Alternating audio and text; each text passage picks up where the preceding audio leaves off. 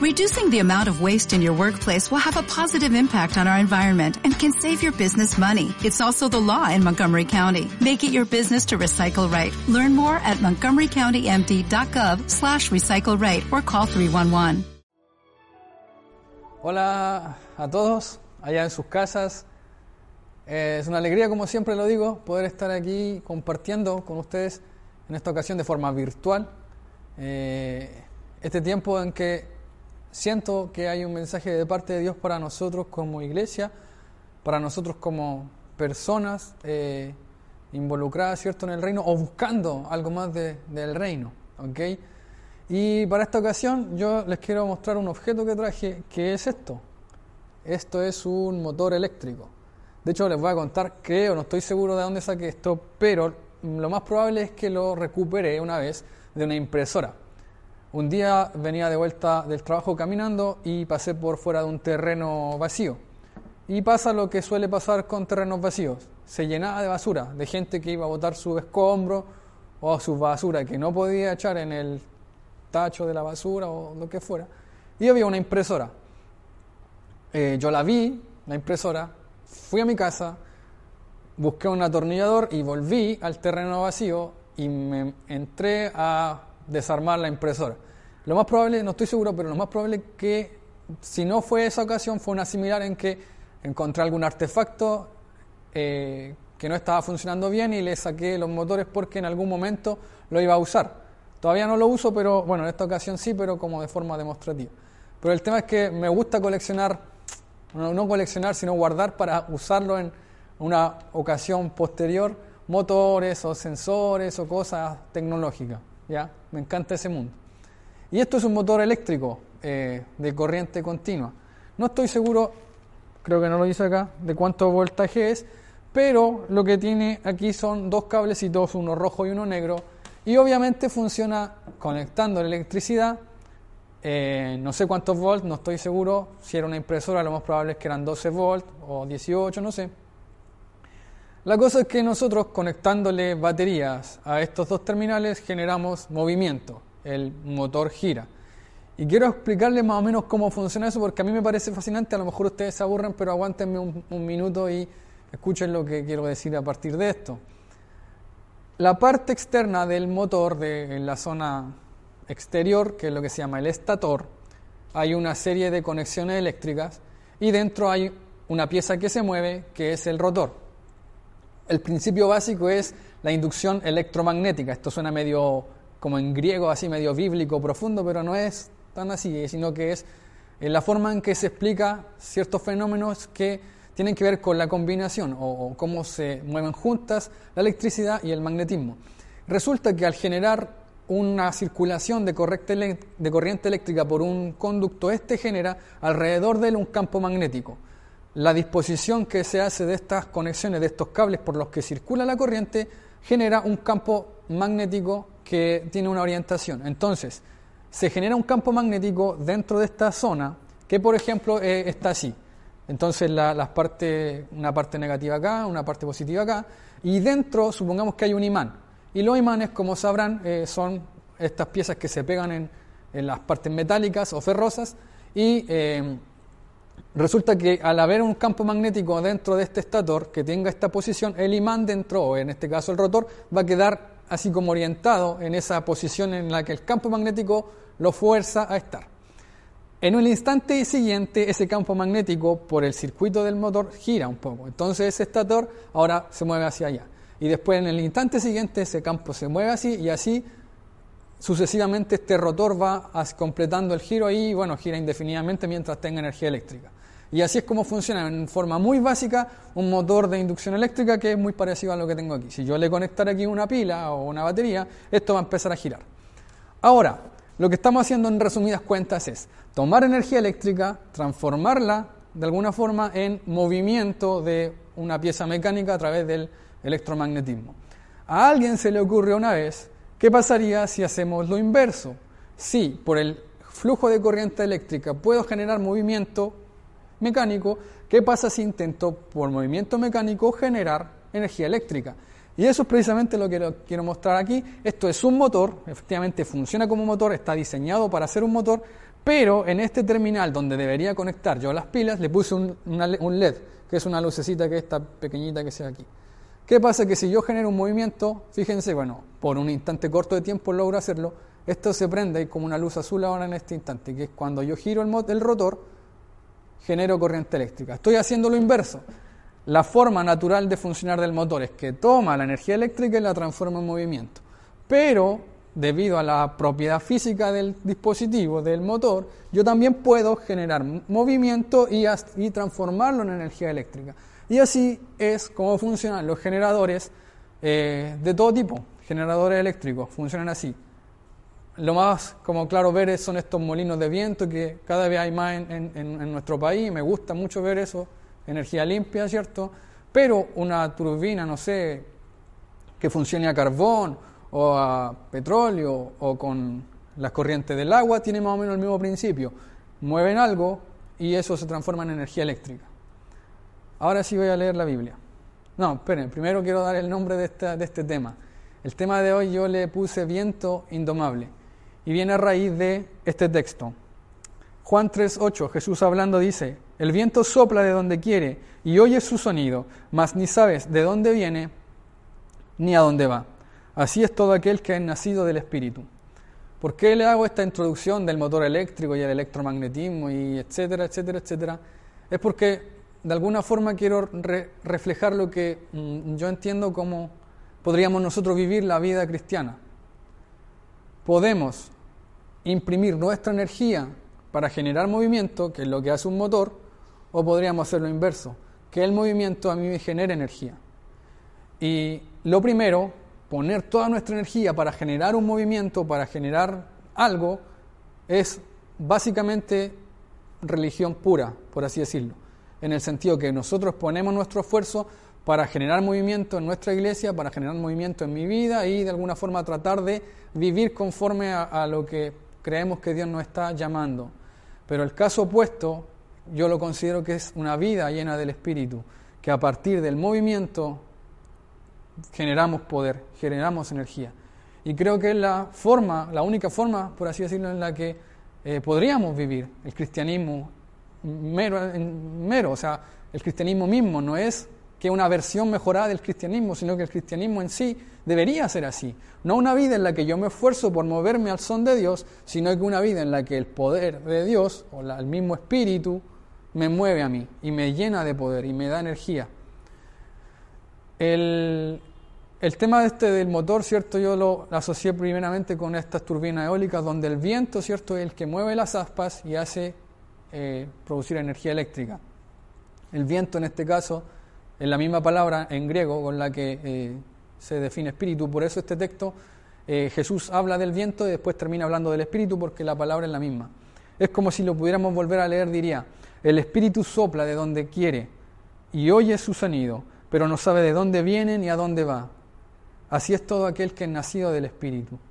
Y hoy día quiero compartir con ustedes unos pensamientos acerca del Espíritu Santo y en dos dimensiones, en cómo el Espíritu Santo no te pertenece y cómo el Espíritu Santo sí te pertenece.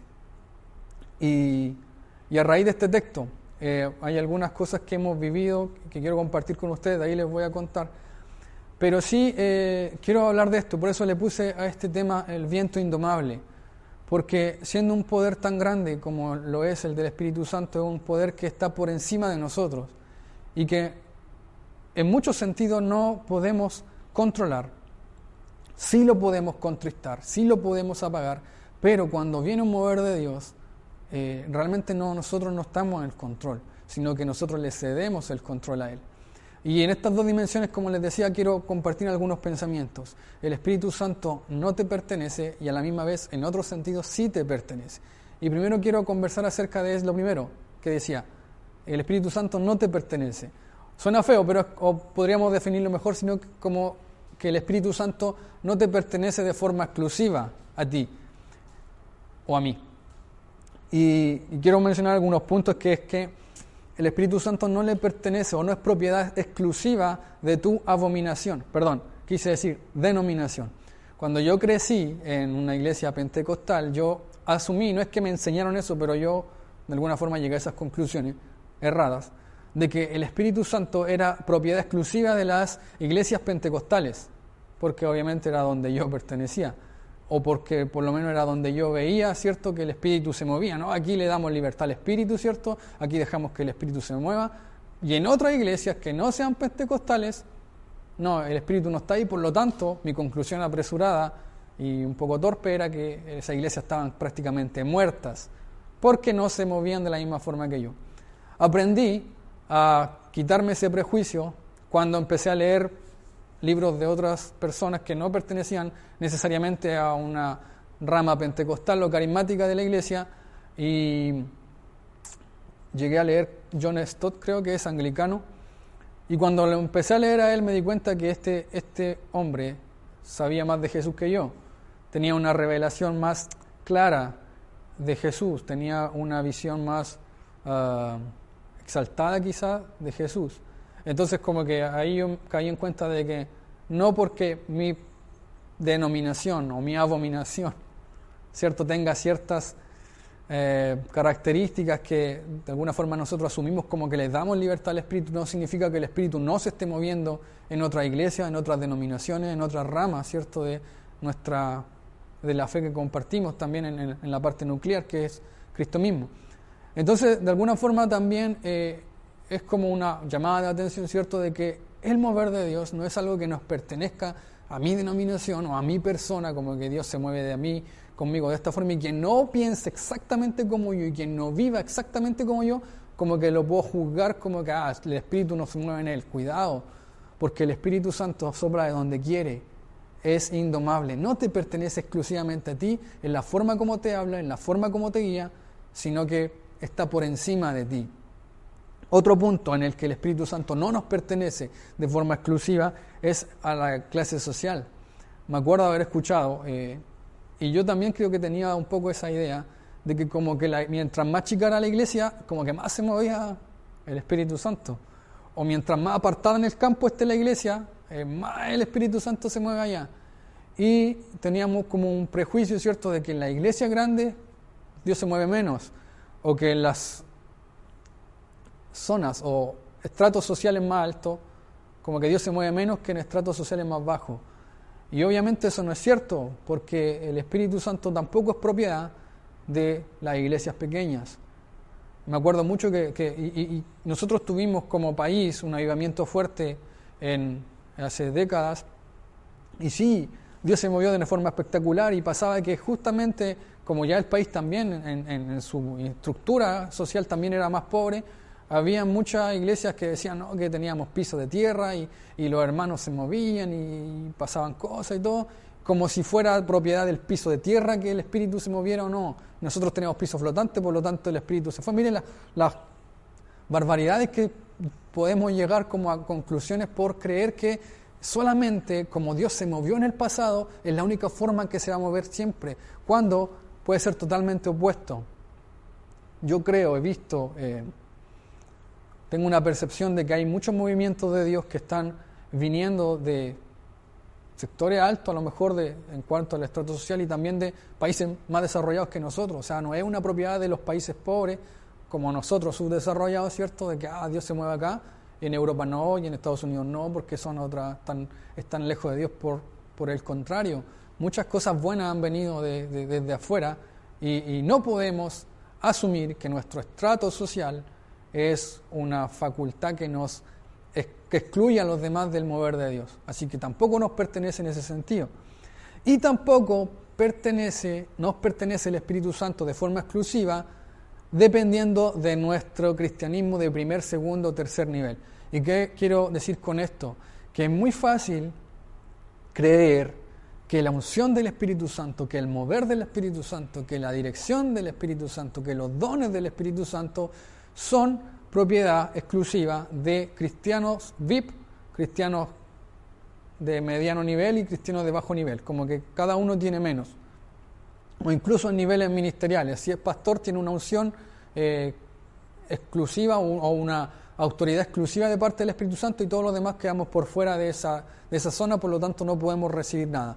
Y aunque suene a lo mejor obvio, eh, asumimos a veces esas actitudes como de no querer recibir más, no querer pedir más, porque o no estoy al nivel o creer que si le pido más a Dios automáticamente voy a tener que, no sé si decir esto, subir de nivel, pero sino que asumir roles ministeriales a los que no he sido llamado.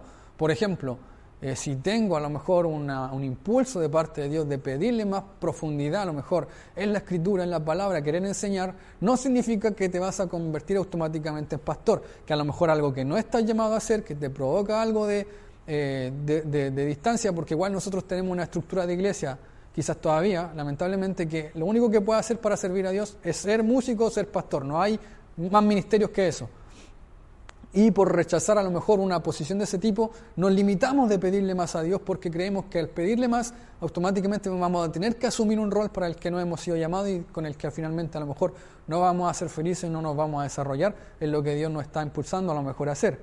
Pero, como decía, no es propiedad de cristianos de primer nivel, a quienes Dios sí puede ungir, y otra cantidad a quienes no, Dios no puede ungirnos porque no estamos a ese nivel.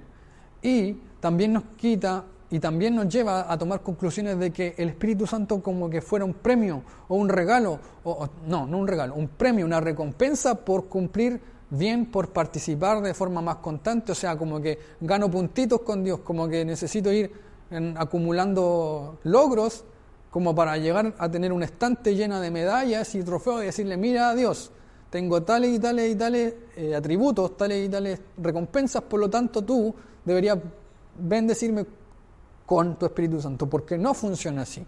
Y ahora quiero pasar a este otro campo donde sí nos pertenece el Espíritu Santo y en qué medida sí nos pertenece y cómo podemos llegar a apropiarnos de Él, a vivir con Él. Antes sí de pasar a este punto quiero contar una pequeña experiencia que, tuvimos hace un tiempo atrás con los jóvenes de eh, mi iglesia. Con mi esposa en realidad. Eh, antes de que fuéramos esposos éramos amigos, conversábamos mucho de Dios y me acuerdo que en ese tiempo estábamos organizando muchas actividades con, los jóvenes, para los jóvenes de, la, iglesia. Entonces eh, estábamos igual metidos con, Dios, con el Espíritu Santo, queríamos más de Él, queríamos más manifestaciones de Él, queríamos sentir su presencia de forma, no sé si de formas nuevas necesariamente, sino que simplemente sentir lo que Él estuviera con nosotros, no solamente hacer culto y cantar la misma canción y después ya, no sé, una convivencia o una palabra, y que no está mal del todo, pero, pero nosotros queríamos algo más. Entonces me acuerdo que organizamos varias actividades, campamento entre esas cosas o eh, eventos particulares de, no sé, de una, un no seminarios, pero bueno, eventos, eventos que tenían como foco eh, también buscar más de Dios y todo. Y me acuerdo que conversábamos mucho con, mi, con, mi, con quien ahora es mi esposa, con mi, mi polola en ese tiempo, mi novia. Eh, y decíamos, ya, mira, oremos en tal dirección. Bueno, no solo con ella, sino con todo el equipo de, de jóvenes, no más que me acuerdo más de ella cuando me acuerdo de este tiempo. Ya, la cosa es que empezábamos, claro, y le pedíamos al Señor dentro del grupo de organización que Dios se moviera, que se manifestara, que nos hablara y todo. Y nosotros organizábamos nuestra mente y nuestra, en nuestra planificación, organizábamos cómo iba a ser la secuencia a lo mejor del evento. Entonces íbamos a tener un tiempo de, no sé, de compartir, después de adoración, después de la palabra. La cosa es que teníamos todo pausteado y como que había momentos particulares donde decíamos, mira, si nosotros, por decir algo, si nosotros predicamos este tema en este momento, hacemos una oración, hay como que queda un espacio justo para que venga el Espíritu Santo y nos responda a lo que le estamos pidiendo y nos toque con su presencia como que, oh sí, funcionaba de maravilla el plan. Y empezamos y claro, estábamos orando con mucha expectativa, pero pasaba que Dios no se movía como nosotros esperábamos. Y es que el viento sopla de donde quiere, el espíritu sopla de donde quiere. Y, no lo podíamos controlar. Y de alguna forma era como nuestro afán, ¿cierto? Ver que Dios se moviera, que obviamente eso está bien.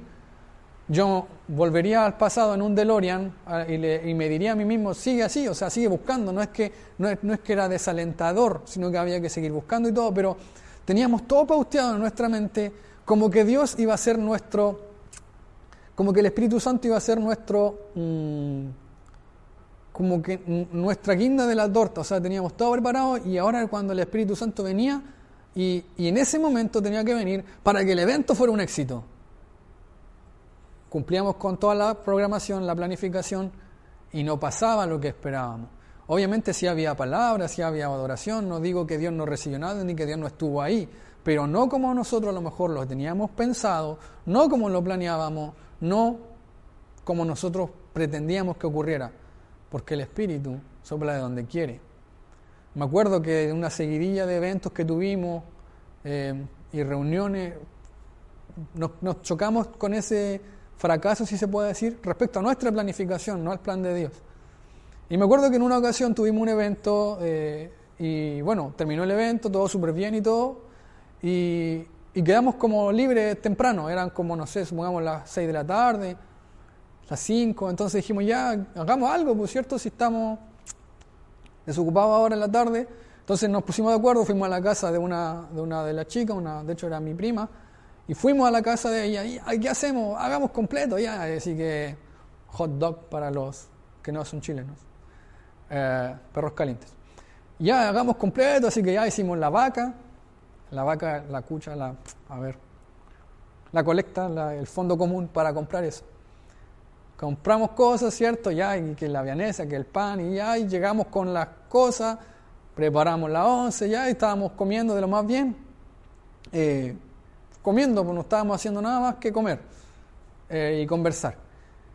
Pero hubo un momento en que la conversación cambió de, rumbo. Estábamos hablando de no sé qué cosa.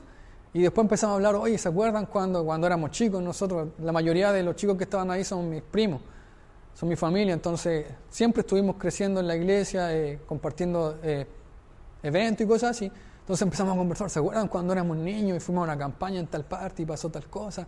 Hoy sí, cuando pasaba estas otras cosas y nos acordábamos del niño cómo Dios se movía. Cuando nosotros éramos niños, y bueno, no entendíamos del todo, pero sí sabíamos que era mover de Dios. Y empezamos a hablar de eso con mucha nostalgia, con mucha añoranza, o sea, ¡ay, qué bacán eso que pasó! Y podríamos vivirlo de nuevo, podríamos, hoy sería bacán si pudiéramos. Y empezamos a conversar en torno a eso.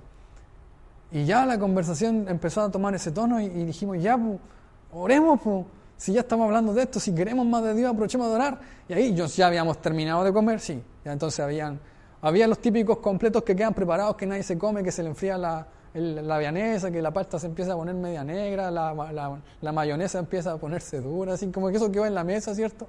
Y ahí, orando, nos pusimos a orar en, ese, en esa ocasión. Y ahí con los completos, una mitad, un completo por aquí, un completo entero por acá, una taza de café a medio tomar, ahí todo el desastre, por así decirlo Empezamos a orar y ¡fa! Se derramó el Espíritu Santo de una forma que nosotros no teníamos planificada, pero como de alguna forma sí lo estábamos buscando. Y es que el Espíritu sopla de donde quiere. Y claro, nosotros teníamos toda la parafernalia programada, teníamos todo el evento, la secuencia, el tiempo, el momento en que Él tenía que venir y no venía como nosotros queríamos. Y en otro instante, totalmente ajeno a la iglesia, comiendo, compartiendo con, con los chicos, de repente va, se derramó un, poder de Dios. Y empezaron a pasar cosas en ese instante ahí súper fuerte. Algunos empezaron a hablar en lengua, otros empezaron a llorar, orando en voz alta, así cosas que de alguna forma sí estábamos esperando que pasaran, pero no ahí, no comiendo completo, no era nuestro plan. Y ahí entendimos, y seguimos entendiendo, ¿cierto? Que el Espíritu sopla de donde quiere. Ahora quiero comentar acerca de dos área, o sea, de esta área donde el Espíritu sí nos pertenece. ¿Y por qué sí podemos decir que Él nos pertenece? Y el primero es que el Espíritu Santo es un regalo. Jesús dijo, pero si ustedes, siendo malos, saben dar buenos regalos a sus hijos, ¿cuánto más su Padre Celestial les dará el Espíritu Santo al que se lo pida? El Espíritu Santo es un regalo y al ser un regalo es inmerecido. Es cierto que nosotros a nuestro hijo le decimos pórtate bien para que te regalemos tal cosa a tu cumpleaños o para que te llegue tal cosa en la Navidad. Se porte bien o se porte mal, igual le vamos a dar el regalo, ¿cierto? O incluso cosas más básicas, no le vamos a quitar la comida porque se portó más o menos. Son cosas que nos regalan nuestros padres cuando éramos niños, ahora siendo padres vamos a estar regalando siempre. Ni les vamos a estar cobrando en 20 años más cuando salga de la universidad. Mira todo lo que gasté en. Imposible, qué ridículo. Porque somos, siendo malos, sabemos dar regalos y gratis. El Espíritu Santo también tiene esa cualidad. Es gratis, es un regalo, no tienes que ganártelo, no tienes que luchar por él, tienes que simplemente pedirlo. Eso es lo que dijo Jesús. ¿Cuánto más vuestro Padre Celestial dará el Espíritu Santo al que se lo pida? Y en el otro campo en el que sí nos pertenece es porque el Espíritu Santo es una promesa. Dice en Hechos 1, 4 y 5. Una vez mientras Jesús comía con ellos les ordenó, no se alejen de Jerusalén, sino esperen la promesa del Padre, de la cual les he hablado. Juan bautizó con agua, pero dentro de pocos días ustedes serán bautizados con el Espíritu Santo. Es una promesa de parte de Jesús de que Él enviaría al Espíritu Santo a vivir con nosotros. Cuando Jesús nos hace una promesa, cuando Dios, cuando Jesús nos ofrece un regalo, lo obvio es que lo vamos a recibir, pero no solamente obvio de que, oh, qué bonito sería, sino que es la única forma en la que podemos vivir la vida cristiana. O de lo contrario, va a ser como le explicaba, nosotros esforzándonos para hacer que esto gire o que el viento lo haga girar y llenarnos a nosotros de poder. ¿Cuál es el cristianismo que quieres tú vivir?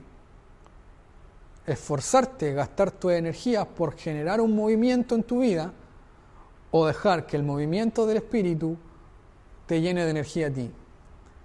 Y esa es la forma en la que yo siento que Dios nos está llamando a vivir en este tiempo. Y bueno, en todos los tiempos, porque no hay otra forma de vivir el cristianismo. Y de hecho no hay otra forma de hacer nada. No hay otra forma de vivir en santidad. No hay otra forma de demostrar a Jesús. No hay otra forma de apreciar a Jesús, de ver a Jesús, sino por la revelación del Espíritu. No hay otra forma de llegar al mundo si no es por el poder del Espíritu. Es una misión imposible. una misión imposible la que se nos ha encomendado de llevar el Evangelio a todo el mundo sin el poder del Espíritu Santo.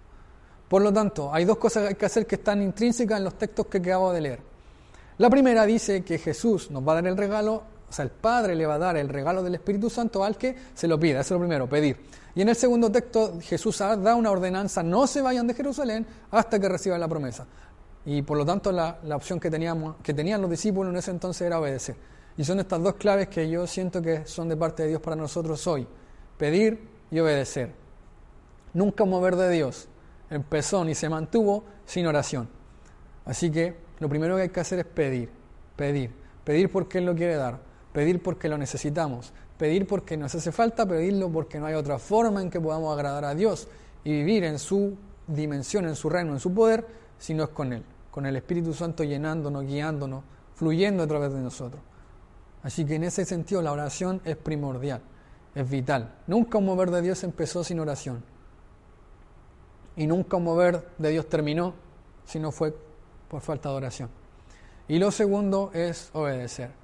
¿Obedecer en qué sentido? En que hay que rendirse. Rendirse. Miren, yo me acuerdo que lo, he visto, eh, de hecho, mucho en esta iglesia y en los eventos que he participado en este poco tiempo que llevo aquí, en la viña.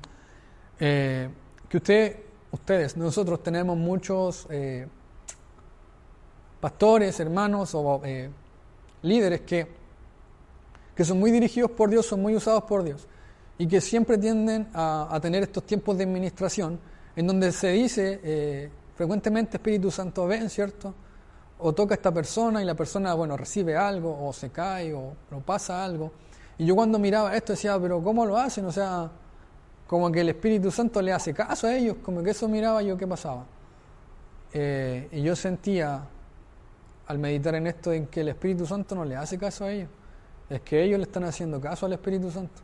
Entonces a la hora de vivir en el Espíritu hay que rendirse y ser guiados por dejarse guiar por Él. Y en eso tiene que ver la, la, obediencia, como le decía. Primero pedir, segundo obedecer, que Él nos guíe, porque es un viento indomable al que nosotros no podemos controlar. No es porque dijéramos Espíritu Santo, ven, Él obligadamente va a venir. Él va a venir porque Él quiere. Y si en nuestro corazón nace un deseo profundo y auténtico porque Él venga, podemos estar seguros de que nació acá en el corazón porque Él lo impulsó primero, o porque nuestra sed, nuestra hambre está anhelando más de Él que algo que Él también está produciendo en nosotros. Así que eso, esas dos cositas, pedir y obedecer. Así que vamos a orar en esta hora para pedir más del Espíritu Santo. Y si no queremos más del Espíritu Santo, vamos a pedir que tengamos el corazón para pedir más del Espíritu Santo. Así que vamos a orar. Eh, les pido que, allá donde estén eh, cierren sus ojos si quieren o abran su corazón a lo que Dios quiere hacer. Déjense guiar por lo que el Espíritu le está pidiendo. déjense guiar por el hambre que están sintiendo de más de Dios y, pidamos. Yo creo, yo no soy mucho de, no, me gusta mucho andar dando palabras porque todavía le tengo un poco de temor a, a equivocarme, obviamente, a decir cosas que no son. Pero sí creo que en este tiempo, hay este un tiempo particular de Dios en el que Él nos quiere bendecir con más de su presencia, con más de su espíritu. Por lo tanto, tenemos que alinearnos en esa, en esa onda, en esa dirección. Así que vamos a orar.